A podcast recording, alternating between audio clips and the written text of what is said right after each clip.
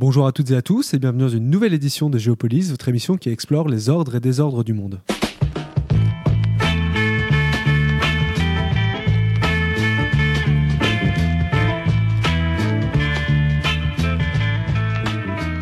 Bonjour Eric, et aujourd'hui c'est en Iran qu'on part avec vous.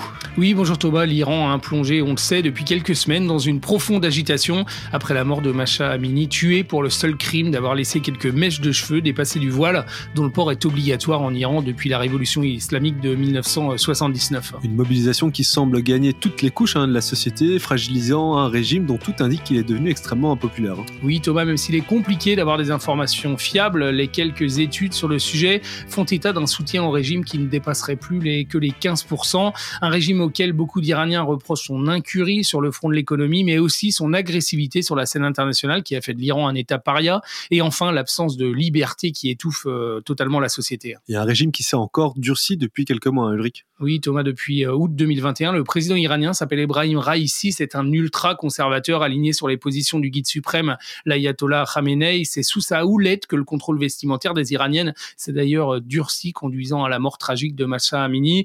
L'actuel président euh, est d'ailleurs connu également pour avoir supervisé le meurtre de masse de centaines d'opposants. C'était en 1988. Et nul doute qu'il n'est pas étranger à la violence de la répression qui s'abat actuellement sur les manifestants. Une répression qui aurait déjà causé la la mort de plus de 150 personnes. Et le régime pourrait-il mater ce mouvement comme il l'avait d'ailleurs fait lors des manifestations euh, qui avaient secoué le pays en 2009, euh, des manifestations euh, protestant contre la réélection frauduleuse du président ultra-conservateur et révisionniste Mahmoud Ahmadinejad? Oui, nul doute que le régime en a les moyens et c'est d'ailleurs ce qu'il tente de faire. Rappelons les 150 victimes hein, qui seraient déjà tombées sous les balles du régime depuis la mort de Macha Amini le 16 septembre. Le régime pourrait cependant cette fois-ci avoir du mal à mater cette rébellion qui semble gagner de larges couches de la société euh, dans cet Iran euh, fatigué. On a vu euh, notamment l'équipe de football national dont l'influence est énorme hein, dans ce pays manifester son, soutien aux manifestants une situation très instable, hein, donc que vous avez pu évoquer avec Clément Terme, spécialiste de l'Iran, chercheur associé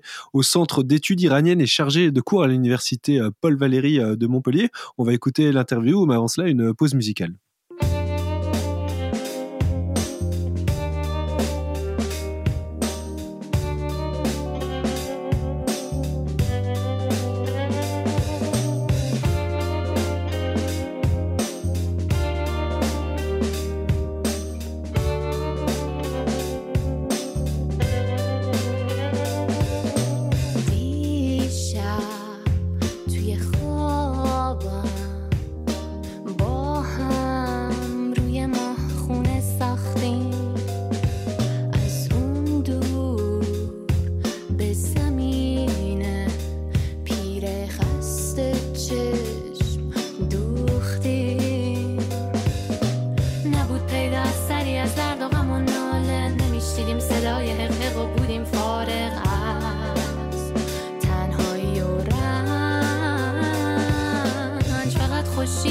خنده و سرمستی ما بودیم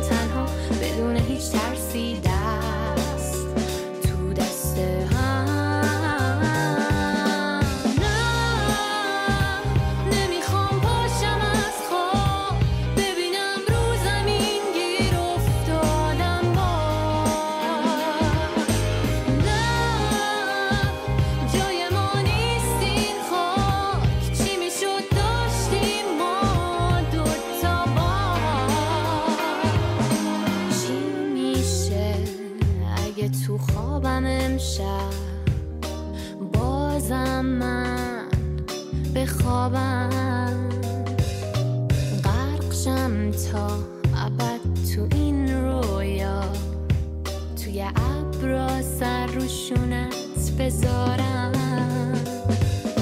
نمی‌دونم کارم چطور کشید به اینجا که انقدر سخت شد نفس کشیدن تا کاش. بودیم رها. هر روزو میگذرونیم سر از زیری تو این شهر که مرهم دردمون بشه یه قاب توی شهر ما.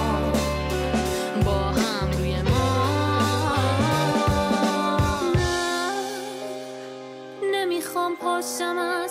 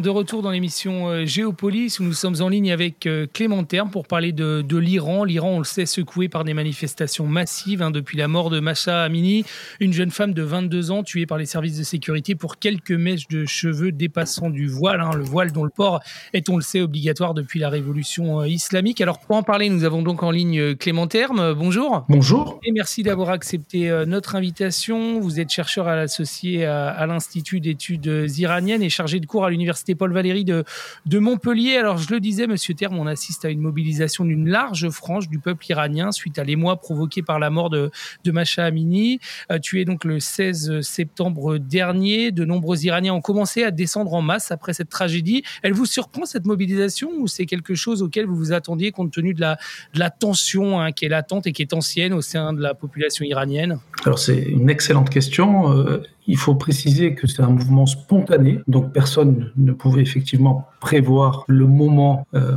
pendant lequel euh, ce mouvement allait se déclencher. Ce qui est sûr, par contre, c'est que les revendications, les raisons, les forces profondes qui expliquent ce mouvement sont très anciennes. Elles datent en fait de l'instauration de la République islamique, puisque ce nouveau régime en 1979 a organisé une régression euh, s'agissant euh, des droits des femmes.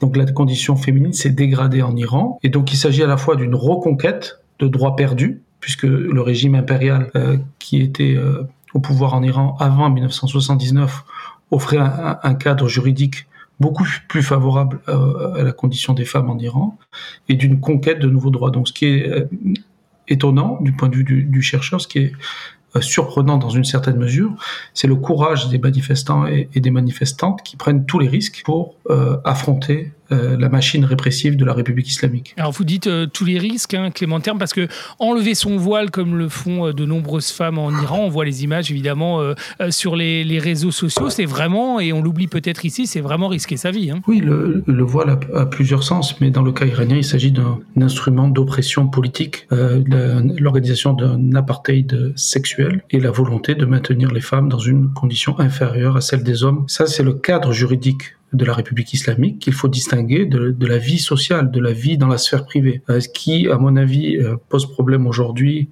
et en ce sens, je pense qu'il n'y aura pas de retour en arrière, c'est la volonté d'intrusion du régime iranien dans la vie privée des citoyens et des citoyennes. Et donc je pense que cette intrusion euh, n'est plus acceptable pour la nouvelle génération qui a 20 ans aujourd'hui et qui n'est pas prête à accepter cette doctrine hérité de, de l'ayatollah Khomeini, qui était déjà un vieil homme à la fin des années 70.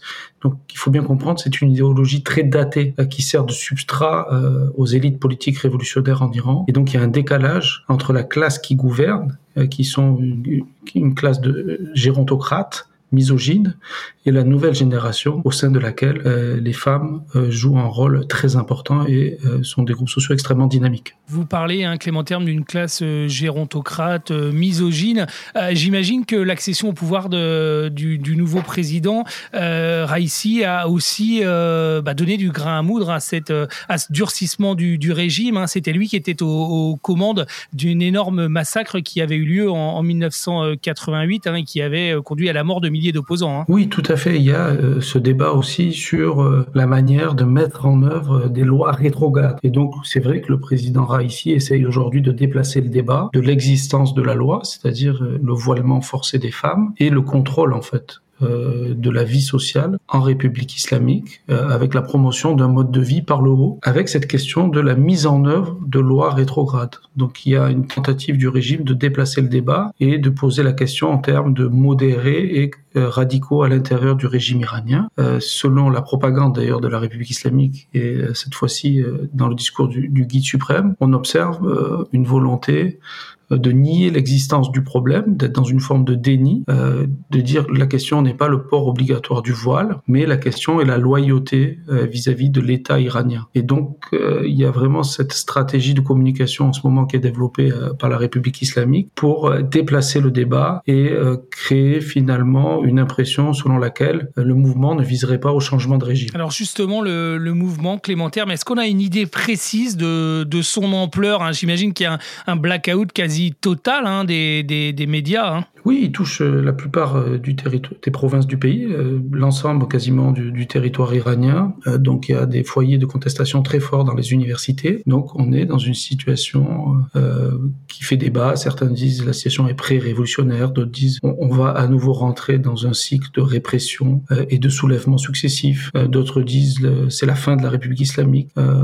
Donc il y a des, grilles de lecture qui sont proposées, euh, qui sont différentes, mais toutes s'accordent pour dire que les demandes exprimées par le mouvement social actuel euh, pour l'égalité homme-femme, euh, ces demandes-là euh, ne peuvent pas être satisfaites dans le cadre juridique de la République islamique. Donc un, changement de régime est nécessaire pour la réalisation des aspirations à la liberté des citoyens et des citoyennes de l'Iran. Et pour l'instant, on n'a vu aucun de, la part des, autorités du, pays, que ce soit le, président ou évidemment l'Aratollah Khamenei, aucun signe qui pouvait laisser entrevoir qu'il lâcherait du lest. Hein. Non, parce qu'il a beaucoup étudié euh, la chute des pays de l'Est, la chute de l'URSS, la chute du Shah d'Iran, et euh, il en a tiré une leçon, euh, le, guide suprême et son entourage, selon laquelle il ne faut pas réformer en position de faiblesse. Donc dès qu'il est en position de faiblesse, qu'il est acculé, il, il, évolue dans une surenchère sécuritaire et une escalade face à sa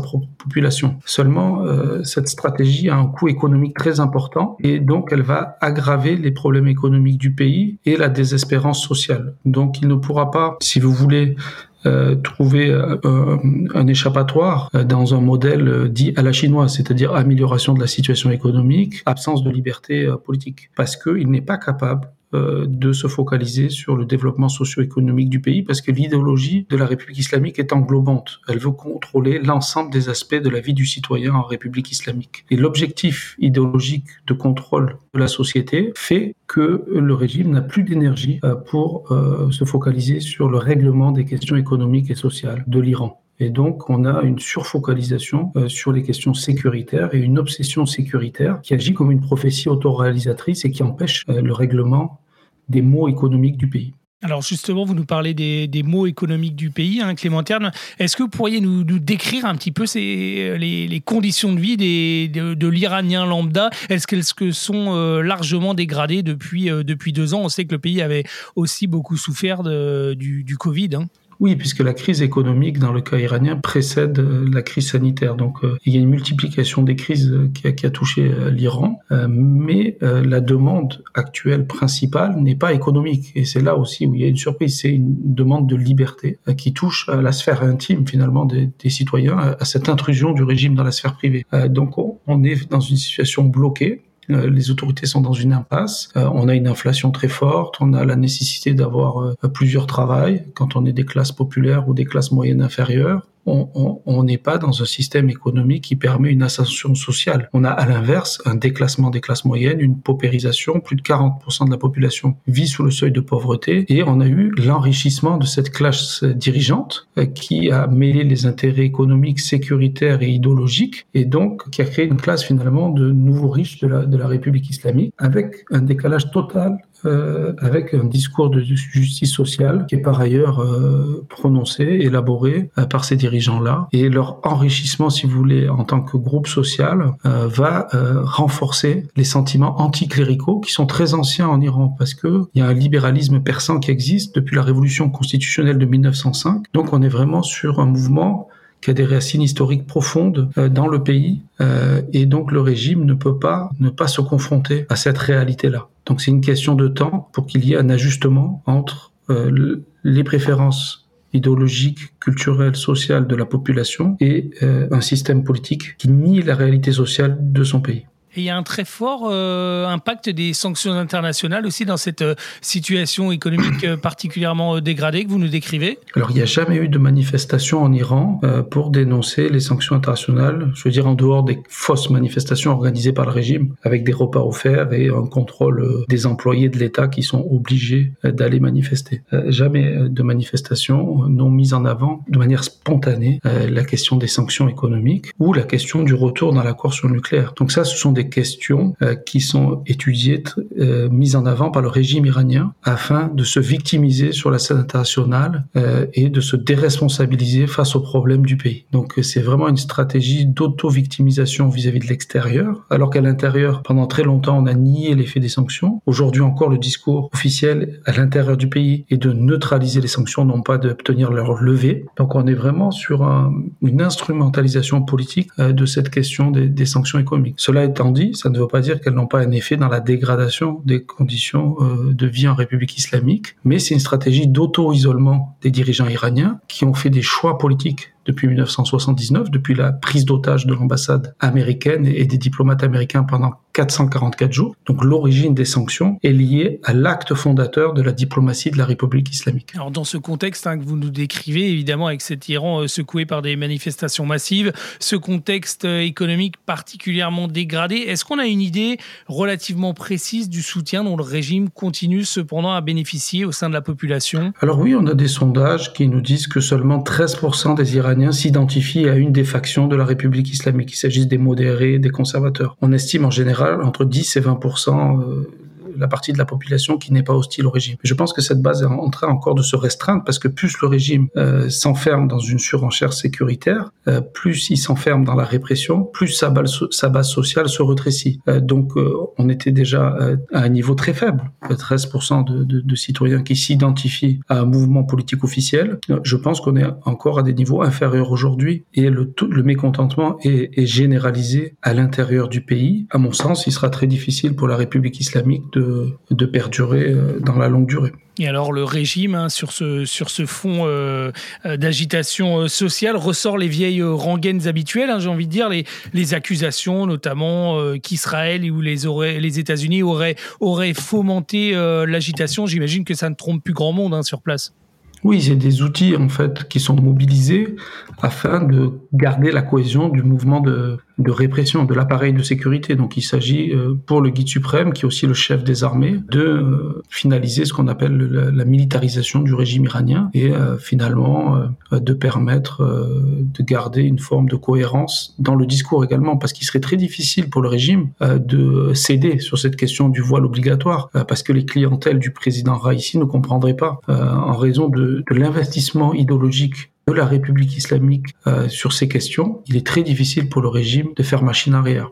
Donc il est dans une forme d'impasse et dans la surenchère sécuritaire, il y a aussi cette idée de fabriquer des crises à l'extérieur. Donc ça explique aussi les, les tirs euh, de missiles et de drones sur le Kurdistan irakien par la République islamique afin de créer un, climat euh, de conflit vis-à-vis du monde extérieur. Donc il y a cette stratégie d'accuser les États-Unis et Israël et de présenter le mouvement comme des séparatistes ethniques aussi. Donc il y a la volonté d'ethniciser le mouvement en disant il ne s'agit pas d'une question des femmes et d'une question kurde. Il ne s'agit pas de la question euh, de la République islamique, mais de la question des États-Unis et d'Israël. Donc il y a une volonté de déplacer euh, le problème, mais comme je vous l'ai indiqué, la trajectoire sociologique, et sociale, historique du pays fait que euh, ce déni euh, du régime ne pourra pas durer éternellement. D'autant plus que beaucoup d'Iraniens, j'imagine, sont lassés hein, d'être euh, des, citoyens d'un État, euh, État euh, paria. Hein. On a vu notamment l'Iran est un des derniers États à soutenir activement hein, la Russie. Elle, lui, elle continue à lui fournir des armes, ce qui a été largement dénoncé par, par Kiev encore les derniers jours. Oui, tout à fait. La République islamique, depuis 1979, n'a jamais réussi à incarner, on pourrait dire en un sens, l'image qu'ont les Iraniens d'eux-mêmes, c'est-à-dire l'idée de la grandeur de la nation iranienne. Cette grandeur de la civilisation de la Perse, du passé pré-islamique de l'Iran, a toujours été niée par le régime et cette stratégie finalement révolutionnaire islamiste a conduit l'image euh, à une détérioration de l'image internationale du pays et euh, ce déclassement, ce déclin de l'Iran sous la République islamique est perçu de manière très négative. Donc l'une des principales critiques euh, avant ce mouvement social qui était adressée par l'immense majorité de la population iranienne, c'était la politique étrangère du pays qui ne défend pas les intérêts nationaux mais qui défend finalement les intérêts d'un groupe social, le clergé officiel au pouvoir en Iran, les intérêts du régime. Donc il y a cette incapacité à promouvoir le prestige du pays sur la scène internationale la valeur du passeport iranien par exemple, a été euh, aussi euh, un élément des mobilisations précédentes. Et donc aujourd'hui, on est dans cette impasse et je pense que le, le régime va, sans réforme, va avoir des difficultés à surmonter cette opposition massive de la population à son idéologie. Toujours pour continuer à parler de cette, politique internationale de, l'Iran, on parlait d'un État paria qui continue hein, à exceller dans une pratique développée depuis des décennies, mais qui a été réactivée hein, ces, derniers mois. C'est la diplomatie des, des otages qui est particulièrement active. Hein. Alors ça, euh, cette stratégie des otages, cela participe de ce qu'on appelle en République islamique euh, la réponse asymétrique. Euh, D'abord, il faut définir la menace. Donc on a parlé des, du discours sur la responsabilité selon le régime d'Israël, des États-Unis. Euh, donc il y a le phénomène, le complexe obsidional de la République islamique qui se nourrit euh, de l'opposition, de la crise à l'extérieur pour mieux réprimer à l'intérieur. Et pour faire la connexion entre l'ennemi extérieur et l'ennemi interne, il capture des prisonniers euh, occidentaux. Donc ces prises d'otages permettent au régime d'alimenter le complexe obsidonial. il y a aussi cette idée d'échanger donc euh, ils sont euh, euh, très ouverts aujourd'hui dans leur discours, très transparents sur leur disposition à échanger des otages, donc comme s'il s'agissait pas d'êtres humains. Donc il y a vraiment un discours très très cru je dirais, du régime sur ces questions. Et alors en arrière-fond, il y a évidemment aussi euh, toute cette, euh, politique euh, qui vise à doter l'Iran de, l'arme nucléaire. Alors on en parle évidemment beaucoup moins hein, avec le contexte géopolitique international qui est évidemment très occupé par la, guerre en Ukraine, mais où en est-on de, cette politique de, l'Iran sur le front nucléaire? Alors là, il y a un véritable marchandage nucléaire. L'idée, c'est de parler du nucléaire pour éviter de parler des autres dossiers, donc les droits humains, la répression à l'intérieur, la situation des femmes en Iran, euh, pour parler en fait d'une question euh, qui n'intéresse pas la population iranienne euh, et qui n'intéresse que les cercles dirigeants occidentaux. Donc le régime arrive encore à manipuler l'obsession du nucléaire iranien dans les élites dirigeantes occidentales pour promouvoir le rôle de la République islamique sur la scène internationale. Si vous voulez, l'attention dont l'objet de la République islamique sur cette question nucléaire est disproportionnée par rapport à la puissance effective du pays. Il faut rappeler que la dissuasion iranienne, que les capacités militaires iraniennes euh, sont fondées sur euh, la possession d'un arsenal de missiles et de drones. Donc la dissuasion de l'Iran est du domaine militaire conventionnel. L'Iran n'a pas de système d'armes nucléaires. Donc cette question hypothétique de la militarisation du programme nucléaire iranien est devenue un atout pour manipuler l'opinion publique internationale par le régime iranien. Et face à cette euh, à toute cette situation qu'on a qu'on a décrit avec vous, euh, Clément Terme, euh, et ces et ces manifestations hein, qui secouent la plupart des, des, grandes villes du, pays.